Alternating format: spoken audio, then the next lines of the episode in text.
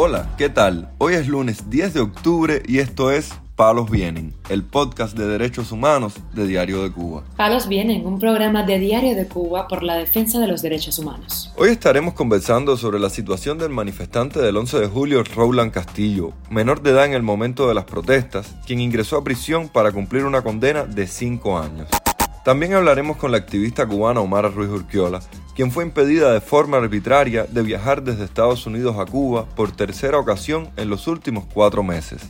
Por último, profundizaremos en casos de cubanos arrestados por participar en las recientes protestas que se han desarrollado a lo largo de la isla por la precaria situación que vive la población, marcada por los apagones y la escasez de productos básicos. Lo más relevante del día relacionado con los derechos humanos en Palos Vientos. El manifestante del 11 de julio, Roland Castillo, quien era menor de edad en el momento de las protestas, ingresó el pasado jueves a la prisión de Occidente para cumplir una condena de cinco años de internamiento con trabajo forzado. Ayer Roland Castillo entró en la prisión Jóvenes de Occidente para cumplir los cinco años de internamiento con trabajo forzado y adoctrinamiento por su participación en las protestas del 11 de julio. Es el caso de muchos jóvenes y menores de edad. Ninguno fue realmente liberado, denunció en las redes sociales la activista cubana Carolina Barrero. Desde finales de septiembre se supo que Castillo, encarcelado inicialmente por participar en las protestas del 11 de julio en la zona de Toyo, en La Habana, y liberado en mayo de este año, debía volver a prisión antes de ser trasladado a la correccional con internamiento, donde deberá cumplir cinco años. Mientras tanto, el activista cubano Raúl Soulet y Dayamí Valdés, la madre del periodista independiente Héctor Luis Valdés Cocho, a quienes el régimen nicaragüense les prohibió entrar al país tras escapar de Cuba, obtuvieron el pasado jueves la residencia temporal en Panamá. Queremos compartir con ustedes este nuevo paso. Ya tenemos nuestra residencia temporal en lo que avanza el proceso de refugio en la República de Panamá. Nuevamente quiero agradecer a cada una de las personas que nos apoyaron para que esto se hiciera realidad. Siempre en deuda. Agradeció Soublet en Facebook. La activista y profesora cubana Omar Ruiz Urquiola denunció, por su parte, que por tercera ocasión en menos de cuatro meses una aerolínea de Estados Unidos le impidió viajar de regreso desde Florida a Cuba, acatando órdenes del régimen de su país. Mira, lo que sucedió fue que me acerqué a mostrador nuevamente, me dijeron que, eh, que el gobierno cubano no me deja volver Llamaron un supervisor, vino en una forma absolutamente descompuesta, le volví a pedir que me diera, por favor, esa comunicación del gobierno cubano, que cómo había llegado, si vía correo electrónico, si telefónicamente, me dijo que él no me podía decir, pero todo esto yo te lo estoy diciendo calmadamente, o sea, ese hombre incluso mandó a buscar a la policía, lo que obviamente la policía llegó y dijo que nosotros no habíamos infringido absolutamente nada de lo que está establecido. Ese hombre incluso nos amenazó le dijo al amigo mío que estaba filmándome, le dijo que tenía que eh, darle la grabación, que tenía que borrar la grabación. Ese funcionario, este supervisor de la aerolínea, eh, una agresividad fuerte, fuerte, fuerte. Yo nunca había visto eso en un aeropuerto de los Estados Unidos, ni incluso en un caso de detención, muy fuerte. Eh, y no me dieron absolutamente nada.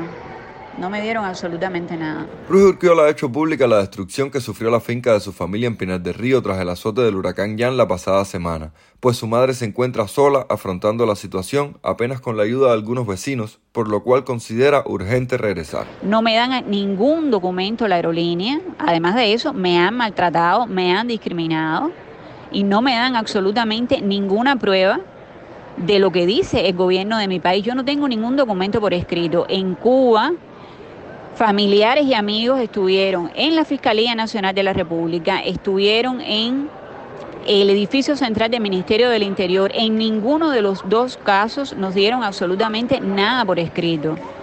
Nada, hasta la Fiscalía General se negó a darnos algo por escrito, más allá del acuso de recibo que tenemos de nuestra solicitud. O sea, a mí nadie me dice nada eh, eh, desde el punto de vista legal yo no tengo ninguna prueba porque es todo verbal y ya te digo que para cómo la agresividad de un funcionario de la aerolínea norteamericana. El régimen de la isla ha usando con frecuencia la expatriación forzosa de activistas, opositores y ciudadanos críticos, ya sea obligándolos a abandonar el país o impidiendo su retorno una vez se encuentran en el extranjero.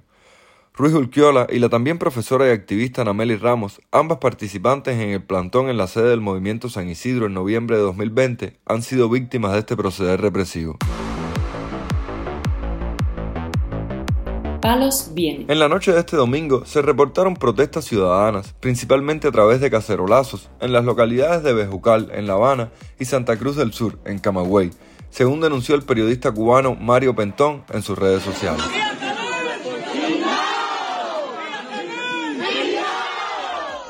Fuerzas de la Policía Nacional Revolucionaria y la Seguridad del Estado detuvieron este sábado al cubano Lázaro Alejandro Pérez Agosto, tras practicar un registro a su vivienda en la localidad de Nuevitas, Camagüey, informó Radio Televisión Martí. Alejandro, de 21 años, es el hermano del manifestante Jimmy Johnson Agosto, encarcelado en el cuartel provincial de la Policía Política de Camagüey, conocido como Villa María Luisa, bajo la acusación de sabotaje días después de las protestas antigubernamentales ocurridas en esa localidad camagüeyana. La madre del joven ofreció su testimonio a Radio Televisión Martí. La seguridad del Estado se mete en mi casa, hacen un registro y se llevan a mi hijo más chiquito. ¿Y qué buscaban? Buscaban tirapiedras. El tirapiedra, un arma de destrucción masiva, la cual hay que exterminar de la República de Cuba, porque imagínate tú, es lo que va a tumbar el gobierno. Buscaban bolas de quinque, cócteles molotov y propaganda contrarrevolucionaria no encontraron nada. La detención de Lázaro Alejandro Pérez Agosto tiene lugar luego de que en el noticiero de la televisión estatal cubana, el vocero del régimen, Humberto López, arremetiera contra los participantes de las protestas en Nuevitas, ocurridas el 18 y 19 de agosto pasado. Este fin de semana también la Alternativa Democrática Sindical de las Américas rechazó el arresto arbitrario al que fueron sometidos tres integrantes de la Asociación Sindical Independiente de Cuba en un comunicado emitido. Se trata de Ramón Zamora Rodríguez, quien junto a sus dos hijos, Gisán y Lisán Zamora, se encuentran arrestados del pasado miércoles 5 de octubre en el Centro de Instrucción Penal y Policial de la ciudad de Holguín, donde fueron confinados luego de que agentes policiales y de la seguridad del Estado allanaran su casa e incautaran, además de sus teléfonos móviles, impresos y materiales sobre talleres de derecho laboral que impartían en sus reuniones. Maylin Ricando Góngora, esposa de Zamora Rodríguez, también había sido detenida y posteriormente liberada esa misma noche y tanto como su esposo y sus dos hijos están siendo acusados de un supuesto delito de desórdenes públicos en represalia a un cacerolazo que toda la familia, junto con otros vecinos, había protagonizado en casa la noche anterior en protesta por la situación de falta de electricidad, agua y otras calamidades. Denunció a la organización internacional que pidió a Miguel Díaz Canel la inmediata liberación de los sindicalistas.